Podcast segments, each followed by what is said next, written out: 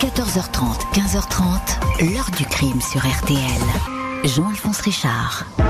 En Sologne, un promeneur découvre dans une forêt non loin d'Orléans le corps d'une jeune fille de 18 ans. Les gendarmes sont alertés. Elle a été violée et égorgée. Bonjour, Isabelle Vincent, 18 ans, sourire pétillant, cheveux frisés, foulard autour du cou. C'est comme si l'histoire criminelle avait oublié ce nom, ce visage, cette affaire. C'était il y a 33 ans. Dans la campagne proche d'Orléans, le corps de cette lycéenne était retrouvé sauvagement mutilé. L'attaque d'un maniaque sexuel alors que la jeune femme rentrait chez elle sur sa petite moto. L'enquête va vite se heurter à un meurtre sans empreinte, sans témoin. Hésiter entre des scénarios et des suspects jusqu'à ce que, surprise et coup de théâtre viennent compléter le dossier. Le nom d'un homme au profil inquiétant va apparaître dans le décor, mais est-ce bien lui qui aurait abrégé la vie d'Isabelle? Beaucoup de pistes ouvertes, mais ont-elles été toutes refermées? Que s'est-il vraiment passé dans ce champ dont les blés allaient être moissonnés? Question que se posent toujours les parents de la victime et que nous allons poser aujourd'hui à nos invités. 14h30, 15h30. L'heure du crime sur RTL.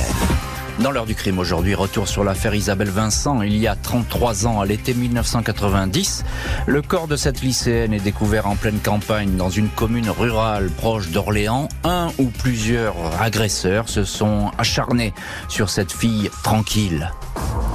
Jeudi 14 juin 1990, juste avant 8 heures, une femme appelle la brigade de gendarmerie d'Orléans la Source. Elle habite le lieu dit Galvaux sur la petite commune de Saint-Cyr-en-Val, à une quinzaine de minutes d'Orléans. L'un de ses voisins vient de faire irruption chez elle. Il a découvert dans un champ tout proche qu'il s'apprêtait à moissonner le corps d'une jeune femme en partie dénudée. Les gendarmes débarquent rapidement chemin de Galvaux, l'endroit est bouclé. Dans le champ, il y a effectivement une jeune femme mince, cheveux ondulés abondants, couleur châtain foncé. Elle repose sur le ventre, les jambes légèrement écartées, seulement vêtue de son pull vert. Les autres vêtements ont disparu. La victime porte de nombreuses plaies, notamment au bas-ventre et au cou. Elle a été poignardée avec un couteau ou un instrument tranchant de type cutter. Des blessures aux doigts montrent qu'elle a tenté de se protéger de son agresseur, peut-être même de lui résister.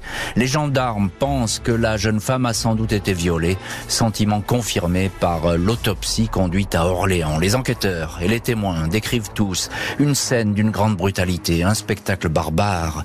Des années plus tard, un agriculteur va indiquer au journal La République du Centre, c'est comme si mon cerveau avait fait une photo de la scène, les blés avaient la couleur du sang. Aucun papier de la malheureuse n'est retrouvé, juste une étiquette cousue sur son pullover au nom d'Isabelle Vincent, l'une des deux filles de Noël et Malou Vincent. La famille habite à moins de 2 kilomètres de là. La nouvelle du crime se répand à toute allure. La famille Vincent est effondrée, incrédule. Qui a pu faire du mal à Isabelle en classe de première au lycée Voltaire d'Orléans-la-Source? Une fille gentille, sérieuse, très amicale, à qui on ne connaît aucun petit ami et pas de mauvaise fréquentation. Elle était en vacances, le lycée fermé à cette époque de l'année en raison des examens du bac. La veille, vers 20h, une de ses copines lui a téléphoné chez elle pour l'inviter à disputer une partie de tarot, l'un de ses passe temps favori.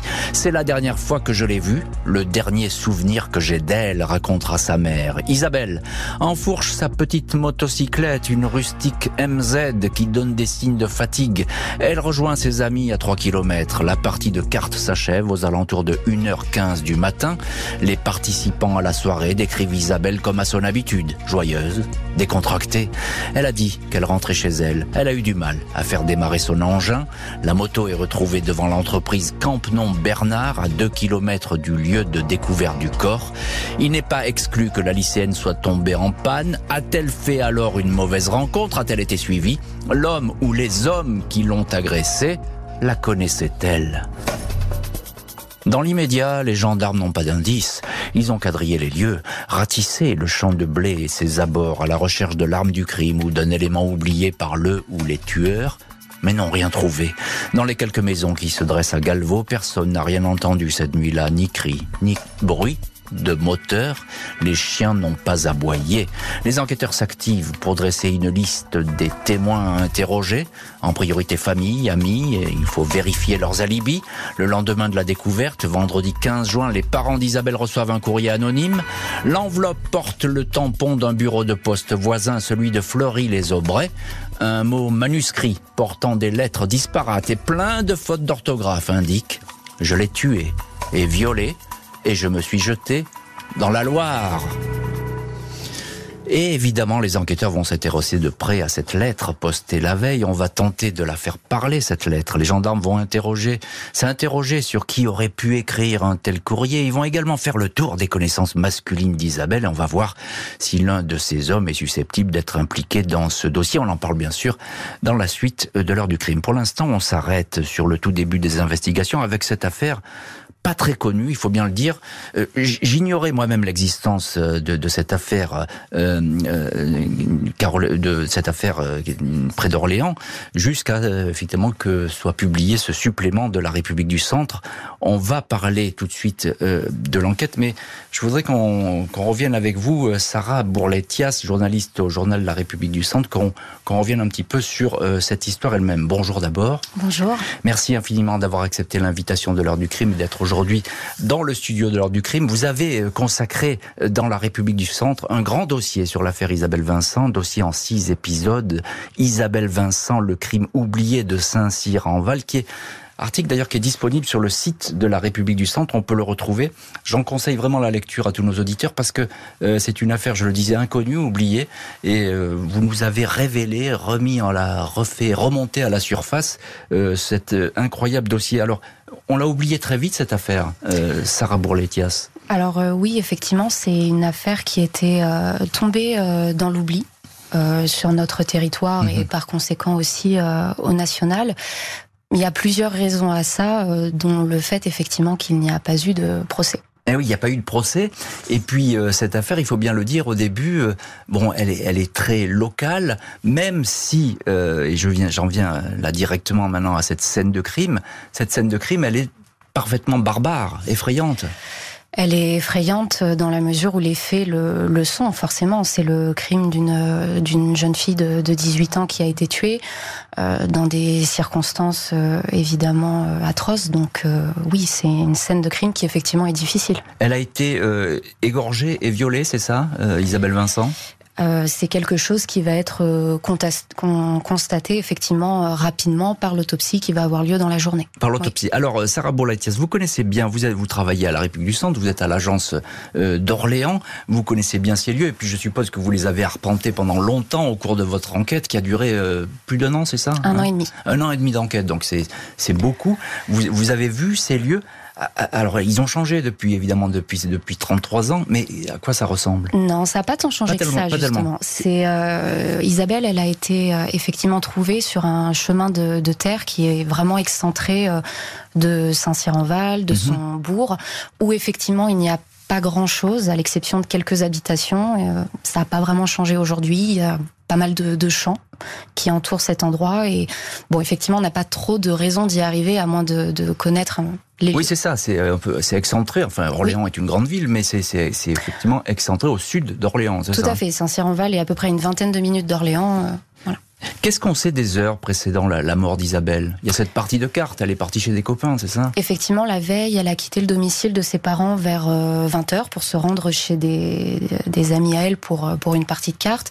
On sait qu'elle a quitté le domicile de ses amis vers 1h, 1h15 du matin et on pense effectivement aux, premières heures de la découverte du corps qu'elle est probablement tombée en panne sur le chemin du retour. Parce qu'on retrouve sa moto, c'est ça? Tout à fait. On la retrouve le jour où on retrouve son corps. Euh, sa moto est pas très loin, à 2 km, 2 km et demi, devant une entreprise abandonnée contre le grillage de cette entreprise. On est en quasiment en pleine campagne, vous l'avez dit. Euh, on a l'habitude de faire du stock comme ça quand on a, on a 18 ans euh, sur ces petites routes. Euh, c'est une possibilité, c'est quelque chose que les gendarmes vont envisager, mais il va y avoir des connaissances d'Isabelle qui vont dire que c'était pas dans ses habitudes de faire du stop la nuit. justement, vous allez nous la présenter, Isabelle Vincent. Elle a 18 ans, elle est lycéenne. Tout à fait. Isabelle, elle a 18 ans, elle est en classe de pré-première, donc elle s'apprête à passer en première. C'est une jeune fille fille qui est décrite comme extrêmement sociable, profondément gentille. C'est vraiment des mots qui sont très souvent revenus mmh. au cours de mon enquête pour parler d'elle. Extrêmement douce aussi. Et voilà, elle avait beaucoup d'amis. Elle n'a pas été inquiétée euh, jusque-là? Euh, personne ne l'avait suivie. Elle n'avait pas fait état auprès de ses amis. De, pas de mauvaise fréquentation. Euh, jamais de problème avec la justice. Euh, non, non, quelqu'un vraiment, ça fait un peu cliché de dire ça, mais vraiment sans mm. histoire. Oui, c'est ça. Et, alors encore une question quand même. Euh, ses parents, vous les avez rencontrés évidemment pour pour l'enquête. Hein, on en parlait tout à l'heure euh, avant l'émission. vous les avez, vous avez beaucoup parlé avec eux. Vous m'avez dit que c'était une famille aimante, une, une, famille qui est encore vraiment sous le choc aujourd'hui à l'époque, pour eux, c'est évidemment le, ciel leur tombe sur la tête.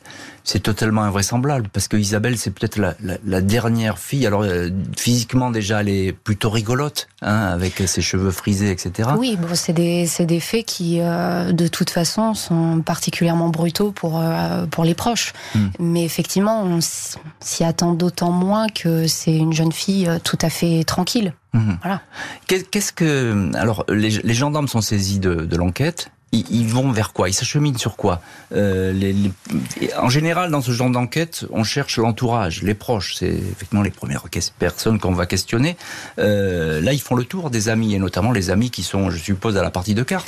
Ils vont effectivement débuter par euh, l'entourage d'Isabelle, mais arriver très vite à la conclusion qu'il n'y a pas forcément beaucoup de choses à, à fouiller. Elle n'avait pas de, de, de petite amie à cette époque-là, elle n'avait pas de secret. Bon, ses amis étaient à la partie de cartes et ont pu simplement renseigner euh, bah, l'heure à, laquelle elle a effectivement quitté cette partie de carte.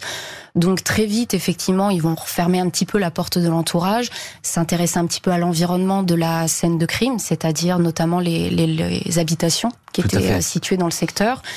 Et c'est une porte qui va aussi rapidement se refermer. Et ça, c'est important parce que ces habitations, vous les, vous les décrivez dans votre article. Euh, il y, a, y, a, très peu de monde. Hein, il n'y a pas grand-chose. Il y a une ferme. C'est un hameau. Hein. Tout à fait. Hein, c'est un hameau. Et il y a quelque chose de curieux, c'est que personne n'a rien entendu. Non. Alors après, il y aura euh, un témoignage quand même. Hein non, il y aurait un témoignage parce qu'on peut en parler tout de suite d'ailleurs puisque j'ai, on a euh, quelques documents RTL ici à l'époque. Euh, on avait un envoyé spécial sur place. On a été surpris d'ailleurs de découvrir que on avait un envoyé, un envoyé spécial de RTL sur place. Et il y, a, il y a une femme qui va dire qu'elle a entendu un bruit de camionnette, mais ça suffit pas pour faire une histoire. Non, et puis c'est un chemin qui de toute façon dans les faits a été emprunté euh, le soir des faits, notamment par des jeunes gens du secteur qui sont rentrés chez eux et qui sont passés, voilà qui ont pu faire du bruit avec euh, leur voiture, c'est sûr. Donc ça donne rien. Tout à fait. On n'a pas d'éléments. Les gendarmes tentent de dégager le profil d'un suspect. Ils vont pointer quelques pistes. La fameuse lettre reçue dans les heures suivant le crime par les parents d'Isabelle Vincent est expertisée par les gendarmes. Il ne relève aucune empreinte exploitable. Le scripteur a laissé un nom et une adresse au dos de l'enveloppe. Il s'agit curieusement d'un couple qui habite le Loiret, rapidement mis hors de cause, aucun lien possible avec le crime. Leur nom a sans doute été choisi au hasard. Des profils de jeunes gens attirent l'attention des gendarmes. Deux frères d'une vingtaine d'années qui habitent le coin sont interrogés, réputés comme s'intéressant beaucoup aux filles et pouvant être agressifs. Ils sont placés sous surveillance, mais rien n'émerge. Quinze jours après le crime, un ami d'Isabelle Vincent est placé en garde à vue. Il aurait oublié de dire qu'il avait vu Isabelle dans l'après-midi du 13 juin, quelques heures avant sa mort. Il dément. Alibi vérifié, le garçon est mis hors de cause l'ex-petit ami d'Isabelle est lui aussi entendu lui aussi écarté de la liste des suspects la nuit de la tragédie. Il était à une fête foraine à Orléans, des témoins confirment son alibi.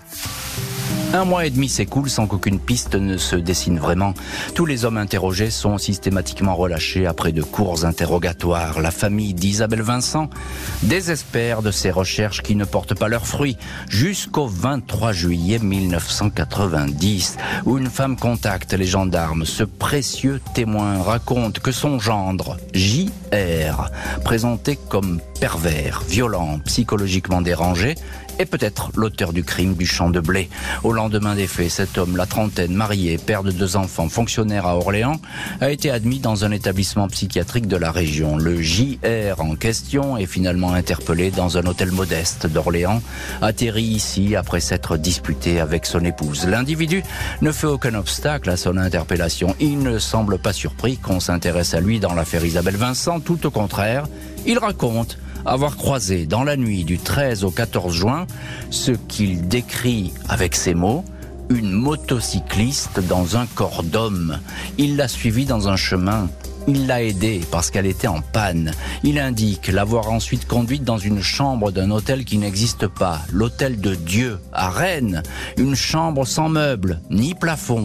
J'ai dû la tuer, témoigne-t-il, alors qu'au-dessus de leur tête brillaient les étoiles. Allusion peut-être au ciel observé cette nuit-là depuis le champ de blé. JR n'a manifestement pas toute sa tête. Il revient vite sur ses aveux en précisant qu'il aime bien faire le fou et s'amuser à dire n'importe quoi. Les gendarmes et la juge d'Orléans s'interrogent sur cet homme qui semble divaguer, mais qui était bien dans le coin cette nuit-là. Ainsi, il a raconté avoir porté assistance à un automobiliste victime d'un accident de la route. Il était environ 1h25 du matin. Ses propos se révèlent exacts les pompiers confirment sa présence. Les enquêteurs lui font écrire la lettre de revendication reçue par les parents d'Isabelle. Certaines fautes d'orthographe correspondent. JR a beau répéter à qui veut l'entendre qu'il n'est pour rien dans ce crime. Il est inculpé de viol suivi d'homicide volontaire et incarcéré à la prison d'Orléans. Et à partir de là, on peut se dire que, sans doute, et peut-être même vraiment, on tient le violeur et meurtrier d'Isabelle Vincent. Dans tous les cas, cet individu a le profil du parfait suspect. Il a beau être manifestement dérangé, ses aveux spontanés ont surpris euh, les gendarmes. On retrouve dans cette heure du crime notre invité. L'une de nos invités, c'est Sarah Bourletias, journaliste au journal La République du Centre. Euh, journal qui a consacré, je le répète, un grand dossier sur l'affaire Isabelle Vincent. Euh, Isabelle Vincent, le crime oublié de Saint-Cyr en Val, c'est dans la République du Centre et vous pouvez le retrouver sur le site de ce journal. Alors, euh, Sarah Bourletias, évidemment, cet homme, il intéresse beaucoup les gendarmes parce que il semble avoir vu des choses extraordinaires, mais d'un autre côté, c'est compliqué parce que il a l'air vraiment pas euh, d'avoir l'esprit très clair. Il est complètement dérangé même. Ça va être effectivement très compliqué euh, puisqu'au moment où il est interpellé, euh, il va effectivement euh, passer à table euh, assez rapidement, puis se rétracter, puis à nouveau il va recommencer à avouer. C'est des allées et venues en permanence, c'est ça? Tout à fait. Mm-hmm. Et puis c'est vrai que bon, ces auditions euh, donnent à voir vraiment quelqu'un qui est complètement la proie de, de délire. C'est ça de, de délire psychotique. Il a, il a du mal à, à s'exprimer. Il va dire beaucoup de choses qui n'ont pas de sens. On a l'impression qu'il confond effectivement différents événements et c'est vrai qu'il a du mal forcément à s'expliquer ce qui lui est reproché, mais dans le même temps, il va effectivement donner des éléments qui le rattachent vraiment à Isabelle et à cette scène de crime. On sait qu'il était là. Effectivement, il était dans un périmètre particulièrement proche au moment où, euh, un petit peu avant le, le meurtre d'Isabelle, il y a eu un accident à 2 kilomètres de la de l'endroit où on a retrouvé son corps et euh, de l'endroit où elle est tombée en panne et on sait effectivement que JR intervient à ce moment-là sur un accident de la route pour porter secours à quelqu'un. Donc ça c'est très troublant. Hein. Ça pour les gendarmes c'est très troublant. Il y a encore un petit élément et ça il faut en parler. Euh, Sarah Bourletias, c'est euh, la fameuse lettre de revendication. Alors elle est complètement fantasque cette lettre. Elle est très courte. Vous la publiez dans votre journal, La République du Centre. Elle est bourrée de fautes d'orthographe. Il y a cette revendication qui paraît fantasque, mais là, il trouve quelques similitudes. Effectivement, puisque euh, la plupart des personnes qui vont être interpellées, des hommes pour l'essentiel, vont être soumis euh, à des dictées pour comparer euh, leur écriture à, cette lettre qui effectivement a une écriture très spécifique puisqu'il y a à la fois des lettres majuscules, des lettres minuscules et des fautes d'orthographe très spécifiques sur certains mots, le fait notamment de rajouter des consonnes à, des mots qui, qui n'en ont pas. Et JR va être soumis à une dictée et va reproduire certaines de ses fautes très caractéristiques, euh, notamment aussi sur le prénom Isabelle, où il va mettre deux S, ce qui est effectivement le cas également de la lettre de revendication. Ça, c'est quand même extrêmement troublant. Hein. Oui. Ça, ça, évidemment, ça retient l'attention et, et, des, et, des, gendarmes et, et de la juge. Bonjour, maître Emmanuel Gonzalez. Bonjour Monsieur Richard. Merci infiniment d'être euh, vous aussi aujourd'hui euh, l'un de nos invités dans l'heure du crime. Vous êtes au téléphone de l'heure du crime, maître Emmanuel Gonzalez. Vous êtes l'avocat de celui qui était à l'époque le suspect numéro un, on va l'appeler comme ça, JR. Euh, ce sont les initiales de son prénom et de son nom. alors il y a cet homme que vous connaissez, vous l'avez approché plusieurs reprises lors de cette enquête. Il y a ces aveux dont on parlait avec Sarah Bourletias. Qu'est-ce qu'il dit précisément, JR oui, il va avouer assez rapidement aux enquêteurs. Mmh. tout en faisant du va-et-vient sur les faits, sur les circonstances des faits. Il va avouer donc avoir tué cette jeune fille. Et puis, euh, un peu plus tard, il va indiquer euh, comment était cette jeune fille au moment des faits. Mmh. Il va donner des précisions euh, assez réelles et assez tangibles sur les circonstances également de, des faits commis.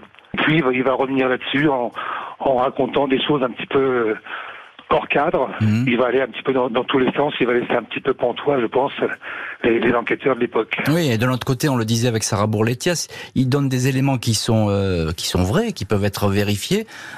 Du coup, quels sont les éléments à charge contre lui? Les éléments à charge, il y a le problème du courrier. Il y a le fait qu'il se trouvait le, jour des faits à, proximité d'Isabelle mhm. Vincent, dans le même secteur géographique. Et puis il est particulier, il est, sa personnalité euh, attire un petit peu euh, la curiosité des enquêteurs. Euh, tous ces éléments-là qui mmh. viennent contre lui et surtout le fait qu'il est, qu'il est reconnu mmh. devant les enquêteurs. Alors, je ne sais pas s'il est déjà connu d'ailleurs de la police, cet homme, je pense pas, mais il peut être, il peut être violent, ce JR. Je crois qu'il a plus un comportement anormal, asocial, un comportement euh, délinquant. Il est marié, il a un travail, hmm. il semble à peu près avoir une vie normale, donc euh, c'est plutôt un, des aspects euh, peut-être asociaux, des comportements qui, qui, peuvent lui être reprochés. Mm. J'ai pas souvenir euh, d'une personne qui posait problème au niveau pénal. Hmm. Sarah Bolatia, sans mot là-dessus, parce que vous avez enquêté évidemment sur ce personnage. Hein. vous, ah. vous en parlez beaucoup dans votre enquête. il, est, il est connu à l'époque pour ses non, effectivement, il n'est pas, il est pas connu des, des, services de police, mais néanmoins. Euh, euh, quelques jours avant d'être interpellé, euh, son épouse et sa belle-mère contactent les forces de l'ordre puisqu'il il se serait montré euh, violent avec son épouse. Donc effectivement, il y a eu ce, ce signe de violence quelques jours avant son interpellation. Oui, d'ailleurs, son épouse, elle va le renvoyer finalement, hein, puisqu'il va commencer à vivre un peu à la marge euh, dès lors que cette affaire va, va, éclater. Alors là, on parle beaucoup de ce JR. Il y a d'autres pistes, et vous les évoquez dans, dans votre enquête, Sarah Bourletias. Euh, il y a, il y a, vous racontez une histoire qui est quand même extraordinaire, c'est que euh, à un moment donné, les gendarmes s'intéressent, je crois, à deux frères. Euh, ils vont tendre des surveillances dans le secteur et ils vont même presque prendre comme appât une jeune femme gendarme, c'est ça Racontez-nous. Alors effectivement, au tout début de l'enquête, avant l'interpellation JR, il s'écoule effectivement un mois et demi où les gendarmes vont mettre en place un certain nombre de choses pour essayer effectivement d'interpeller euh, le ou les auteurs des faits. Il y aura des surveillances euh, qui seront effectuées notamment sur cette route où Isabelle est tombée en panne mhm. pour voir si euh, les comportements des automobilistes voilà peuvent interpeller et d'ailleurs un certain nombre d'entre eux seront également soumis à des dictées. Après en ce qui concerne l'entourage d'Isabelle, les portes se ferment très rapidement puisque qu'effectivement, que ce soit ses, ses amis, euh, notamment euh, un ami ou un ex-petit ami. L'ex-petit ami, c'est ça? Voilà, mais qui ont des alibis qui, pour le coup, vont très rapidement vérifiés. être vérifiés. Oui, c'est ça, vérifiés, donc ils n'ont rien à voir euh, dans le crime, ils sont exclus euh, finalement. Ils sont rapidement effectivement exclus des recherches. des, recherches. Alors, euh, on, on, va parler un peu plus tard de l'ADN parce que c'est important. Là, c'est une science balbutiante, mais il va arriver, il va faire son entrée en scène dans cette enquête, évidemment. Est-ce qu'il y a des empreintes tout simplement sur euh, cette scène de crime? Est-ce qu'on retrouve, je sais pas moi, des pas, des traces de voiture, des ou des empreintes papillaires même Il y a très peu d'empreintes qui sont retrouvées, notamment parce que c'est une scène de crime en extérieur. Donc, comme toutes les scènes de crime en extérieur, il n'y a, pas forcément grand-chose. Au niveau des empreintes euh, digitales euh, sur le casque de moto et sur la lettre, euh, il n'y a rien de particulier qui est retrouvé. Donc c'est effectivement du côté des, des empreintes génétiques que va se tourner l'enquête. Un suspect sérieux est sous les verrous, mais d'autres expertises vont fragiliser son implication.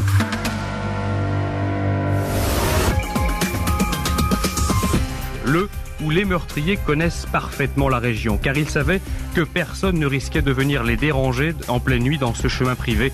Les gendarmes ont effectué leur traditionnel travail de fourmi, ils ont relevé des traces de pneus, prélevé des échantillons de terre, ainsi que des épis de blé parmi lesquels les gendarmes avaient découvert, à peine dissimulé par les herbes, le casque de moto de la jeune victime.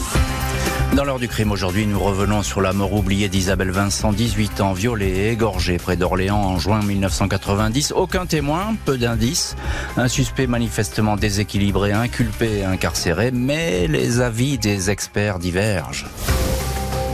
16 octobre 1990, presque trois mois après l'arrestation du dénommé JR, ses premiers aveux devant les gendarmes, puis ses rétractations, la juge d'instruction d'Orléans est destinataire du rapport commandé au laboratoire de biologie moléculaire du CHU de Nantes. Ce sont des expertises ADN, une science encore expérimentale et émergente. Du coup, les conclusions du laboratoire sont pour le moins ambivalente. Les experts font état de la présence de deux ADN masculins sur le corps d'Isabelle Vincent. Une trace est considérée comme trop dégradée, non exploitable. L'autre pourrait correspondre à l'ADN du suspect numéro 1, JR. Mais les spécialistes n'en sont pas sûrs à 100%, même pas à 80%. L'empreinte génétique est également comparée au prélèvement effectué sur d'autres hommes elle pourrait présenter des similitudes avec l'ADN de l'ex-petite amie d'Isabelle ou avec un membre de sa famille, mais là aussi, les experts ne sont sûrs de rien.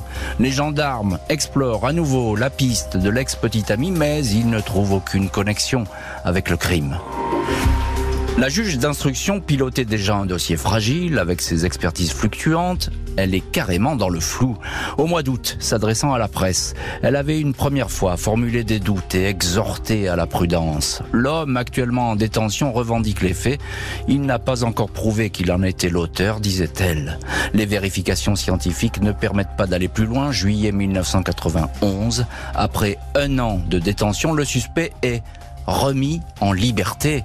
Il reste inculpé et sous contrôle judiciaire. Il doit pointer tous les trois jours à la gendarmerie. Et voilà donc pour cette enquête qui a bien du mal à trouver ses marques, même s'il y a ce suspect qui reste inculpé. On vient de le dire, Sarah Bourletias, journaliste au journal La République du Centre, et vous avez beaucoup enquêté sur cette histoire. Euh, donc il y a ce rapport ADN qui aurait dû donner la clé, parce qu'aujourd'hui on a l'habitude de l'ADN. On se dit que dès qu'il y a l'ADN, ça y est, on a une clé, on a, on a des indices. À l'époque, il faut bien préciser que l'ADN n'est pas celui d'aujourd'hui et que c'est plus compliqué. Mais au contraire, on a l'impression que ça complique tout, parce qu'il n'y a pas un ADN, mais il y en a deux déjà.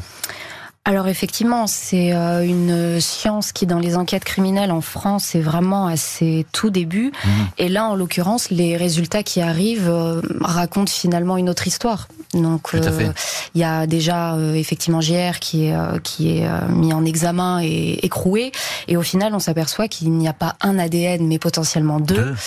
comme vous l'expliquiez, donc c'est celui qui est trop dégradé, dont les experts ont considéré qu'il pouvait potentiellement être celui de JR. Et le deuxième ADN est celui qui euh, présente effectivement des concordances avec l'un des, voilà, l'un des jeunes hommes qui a fait l'objet d'un prélèvement depuis le début de l'enquête. Mais, mais là, Sarah, il faut bien le préciser, on est toujours au conditionnel. Oui. Pourrait, euh, ça serait, ça se rapprocherait, etc. Voilà ce que disent les experts. Hein. Effectivement, c'est présenté comme ça dans les rapports d'expertise, c'est-à-dire qu'ils sont extrêmement prudents. Il n'y a pas, euh, ce n'est pas effectivement les résultats euh, d'aujourd'hui où on peut être quasiment sûr à, à 99,9% que l'ADN appartient à, à, telle personne. Là, en l'occurrence, c'est pas le cas. Est-ce qu'il va y avoir d'autres expertises effectuées dans le futur dans ce dossier, ou bien on va en rester là? Non, il n'y en aura pas d'autres puisqu'il n'y a rien d'autre à expertiser. Alors justement, néanmoins, quand ils vont s'apercevoir que ces euh, résultats ADN euh, sèment le, finalement la confusion dans l'enquête, ils vont essayer de refaire des prélèvements, notamment sur le casque de moto. Mais le scellé a été trop mal conservé et il sera impossible de faire quoi que ce soit euh, avec. Alors ça, c'est une catastrophe parce qu'effectivement, souvent, et dans l'heure du crime, on en parle assez fréquemment de ces scellés qui sont parfois détruits prématurément prématurément, euh, abîmées, négligées. Et là, effectivement, donc il y a, des pièces comme ça qui ont été un petit peu mises de côté, puis on les a oubliées, c'est ça? Celle-ci, en l'occurrence, elle a vraisemblablement été manipulée effectivement par euh, des personnes euh, qui voilà qui ont participé à l'enquête ou qui étaient sur les lieux. Mais comme c'était beaucoup plus le cas en 1990 où on était beaucoup moins précautionneux. C'est sûr qu'aujourd'hui, euh, c'est quelque chose que les enquêteurs ne feraient absolument pas. Alors, Sarah Bourletia, il y a quelque chose d'important. C'est que bah, la juge, elle doute, évidemment. Euh, on sent bien qu'il y a un truc qui ne mm. va pas. Elle, est un petit peu coincée. Elle va s'adresser à la presse. Vous, vous l'expliquez très bien. Euh, dans la République du Centre, c'est cette espèce de, de, de, conférence de presse qu'elle qu'elle va donner. Et le fameux JR, bah, il se retrouve en liberté. Alors, il est sous contrôle judiciaire.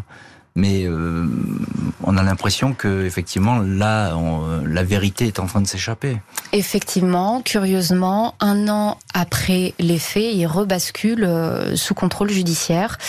Et euh, c'est vrai qu'on sent dans les déclarations de l'époque que les juges d'instruction, notamment les deux premières qui ont piloté l'enquête, ont eu de, de, sérieux doutes sur la culpabilité de JR par rapport à ces auditions où effectivement il est très incohérent, il y a beaucoup de confusion, donc c'est compliqué de se reposer dessus, et en raison des résultats ADN euh, qui euh, en mm. rajoutent une couche, quoi. Finalement. Oui, c'est ça. Donc, donc ça complique beaucoup les choses. Maître Emmanuel Gonzalez, euh, vous êtes l'avocat à l'époque de, de, celui qu'on présente comme le suspect numéro un, qui à ce moment-là libéré, placé sous contrôle judiciaire, le fameux JR.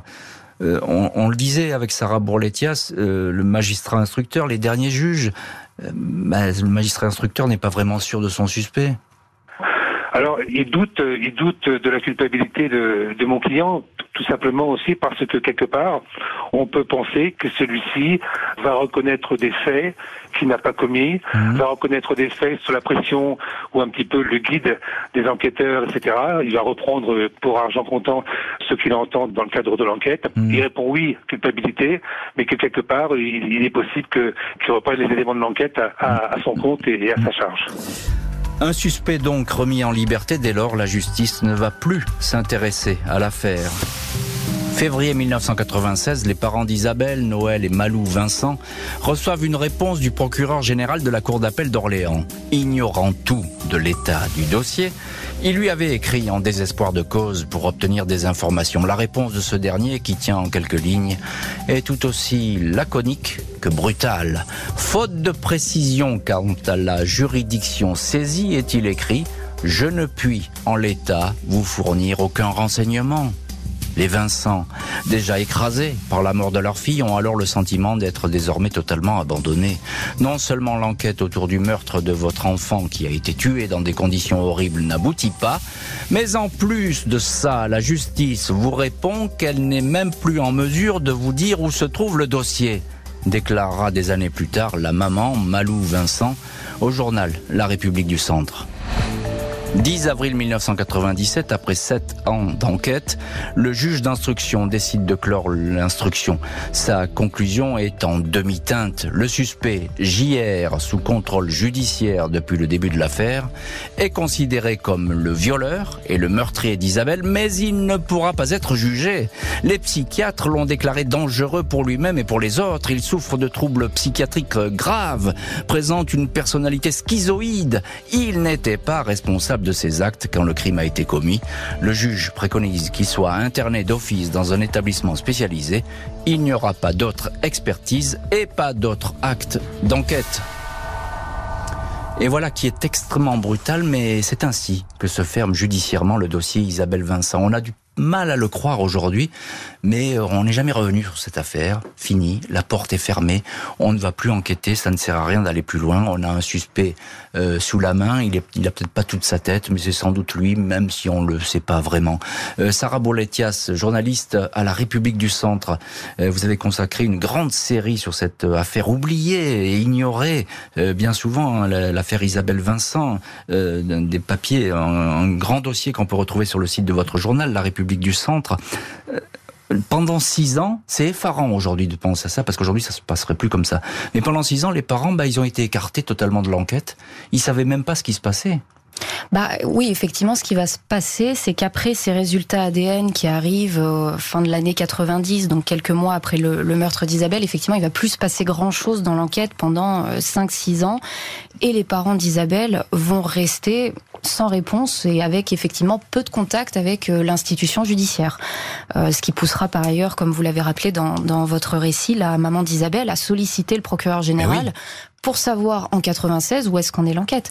Et c'est sûr qu'aujourd'hui, enfin, c'est juste pas possible de laisser comme ça des familles sans réponse pendant autant de temps. Et j'ai envie de dire, elle a raison, la maman, à bah l'époque, parce que euh, même si ça se fait pas à l'époque, puisqu'on va pas interpeller la justice comme ça qui ne vous répond pas, mais encore un mot quand même là-dessus, euh, Sarah Bourletias, la réponse du procureur général, excusez-moi, mais elle est glaçante.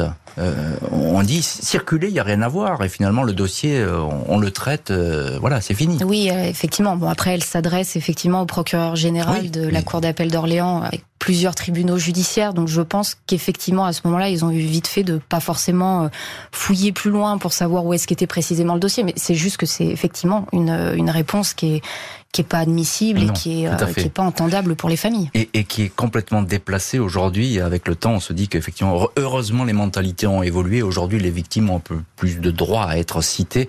Et c'est vraiment pas plus mal. Alors, euh, Sarah Bourletias, il y a aussi ces expertises psy.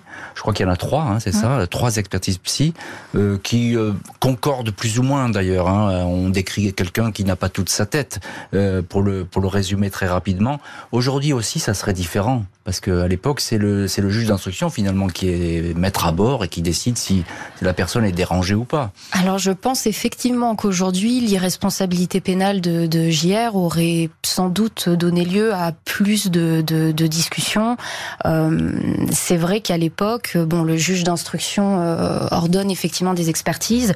Il y en a quand même eu trois, mmh. mais notamment les deux dernières qui arrivent tard, c'est-à-dire vers la fin de l'enquête, à partir de 1995-96. quasiment bouclé, quoi. Ouais, hein on va effectivement resoumettre euh, JR à des, à des expertises psychiatriques. Et c'est vrai que sur les trois, l'une d'elles avait considéré qu'il était accessible à une, euh, une sanction pénale et ah, que son discernement était altéré et non pas aboli. Ça, c'est important. Donc, les experts, ils sont pas d'accord sur effectivement la responsabilité pénale. On va dire qu'ils hein se rejoignent sur un point qui est la personnalité euh, schizoïde, schizophrène du principal suspect. Et c'est ce qui transparaît effectivement dans ces auditions.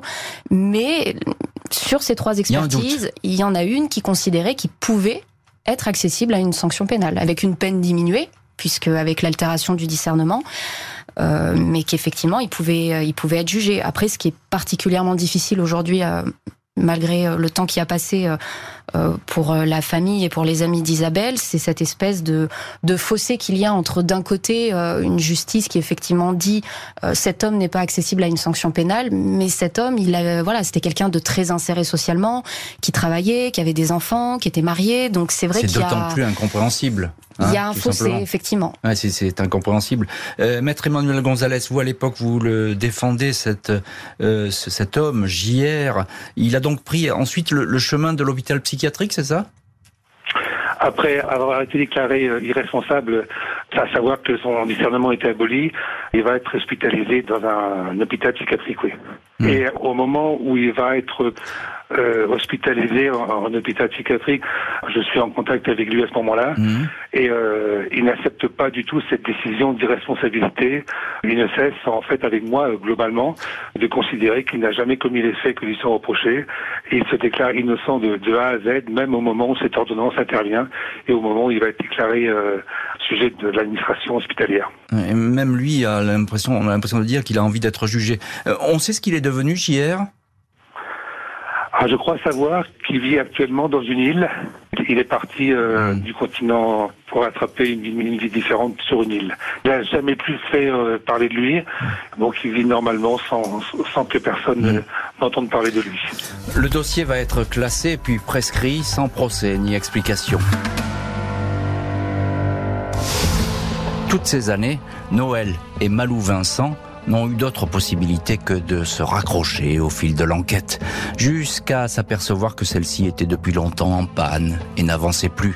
Ils auraient aimé des explications, un rendez-vous devant une cour d'assises, mais ce scénario ne s'est jamais produit.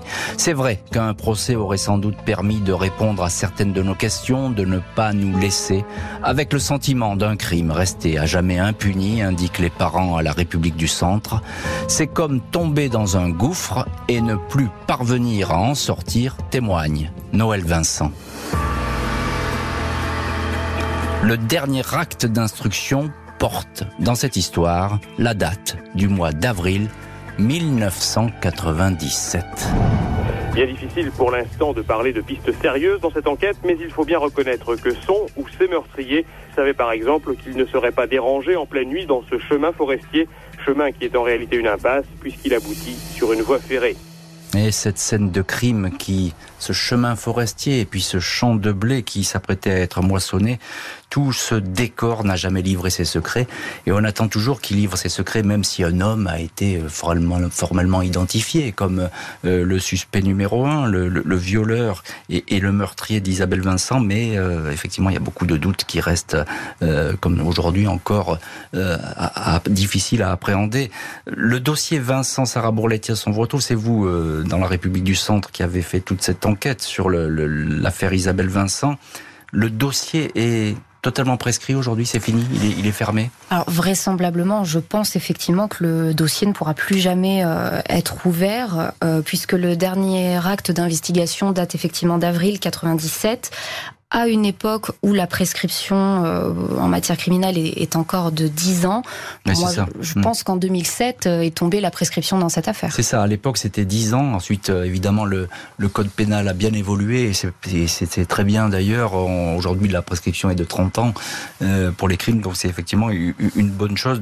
Mais vous dites que cette affaire, elle est bouclée. évidemment, avec des si, on peut refaire toujours une enquête, Sarah Bourletias, mais on se dit qu'aujourd'hui, si les scellés avaient été normalement conservé, euh, si tout ça, euh, si toute l'enquête avait été préservée euh, avec l'ADN, avec les techniques ADN aujourd'hui, on, en saurait plus. Ah bah effectivement, avec l'ADN tel avec ce qu'on sait faire aujourd'hui, c'est sûr qu'on arriverait beaucoup plus précisément à, savoir ce qui s'est passé.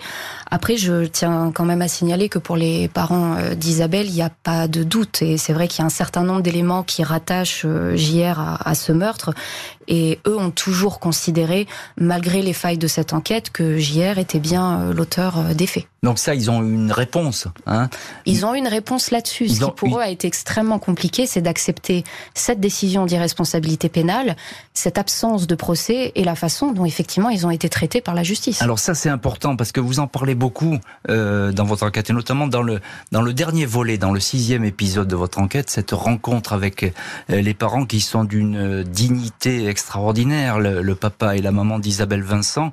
Euh, qu'est-ce qui Qu'est-ce qu'ils vous disent Aujourd'hui encore, ils souffrent de cette enquête qu'on leur a pas cachée, mais qu'ils ont été pas informés, ils ont été tenus à côté. Ils ont beaucoup de regrets là-dessus. Oui, c'est un cumul de plusieurs choses. Déjà parce qu'ils ont été frappés par un drame euh, terrible dont on peut quand même, on se remet jamais de la mort d'un enfant et qui plus est dans des circonstances pareilles.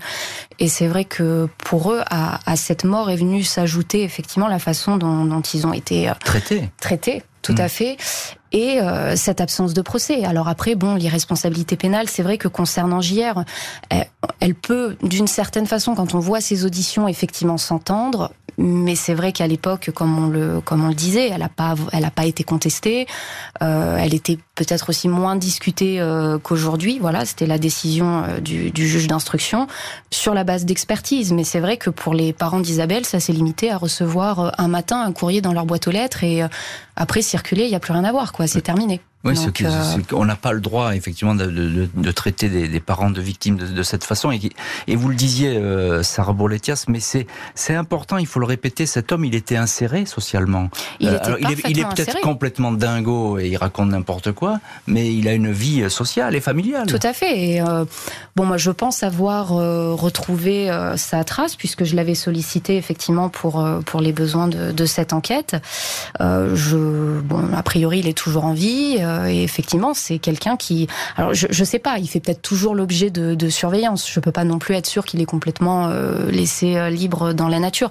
Mais c'est vrai que c'est une autre violence pour les parents d'Isabelle que de ne radicalement pas savoir ce que cette personne est devenue et est-ce qu'elle a fait l'objet ou pas de surveillance dans les années qui ont suivi la décision d'irresponsabilité pénale, puisqu'il a été maintenu, mmh. euh, il a été hospitalisé d'office euh, au moins minimal les dix années qui ont suivi, enfin les neuf années qui ont suivi, mais après voilà, il s'évapore dans la nature et c'est vrai que le papa d'Isabelle notamment aimerait bien avoir des réponses là-dessus, il aimerait bien savoir. Il vit toujours avec cette euh, interrogation ainsi que je suppose son épouse. Merci beaucoup Sarah Bourletias et maître Emmanuel Gonzalez d'avoir été aujourd'hui les invités de l'heure du crime. Merci à l'équipe de l'émission.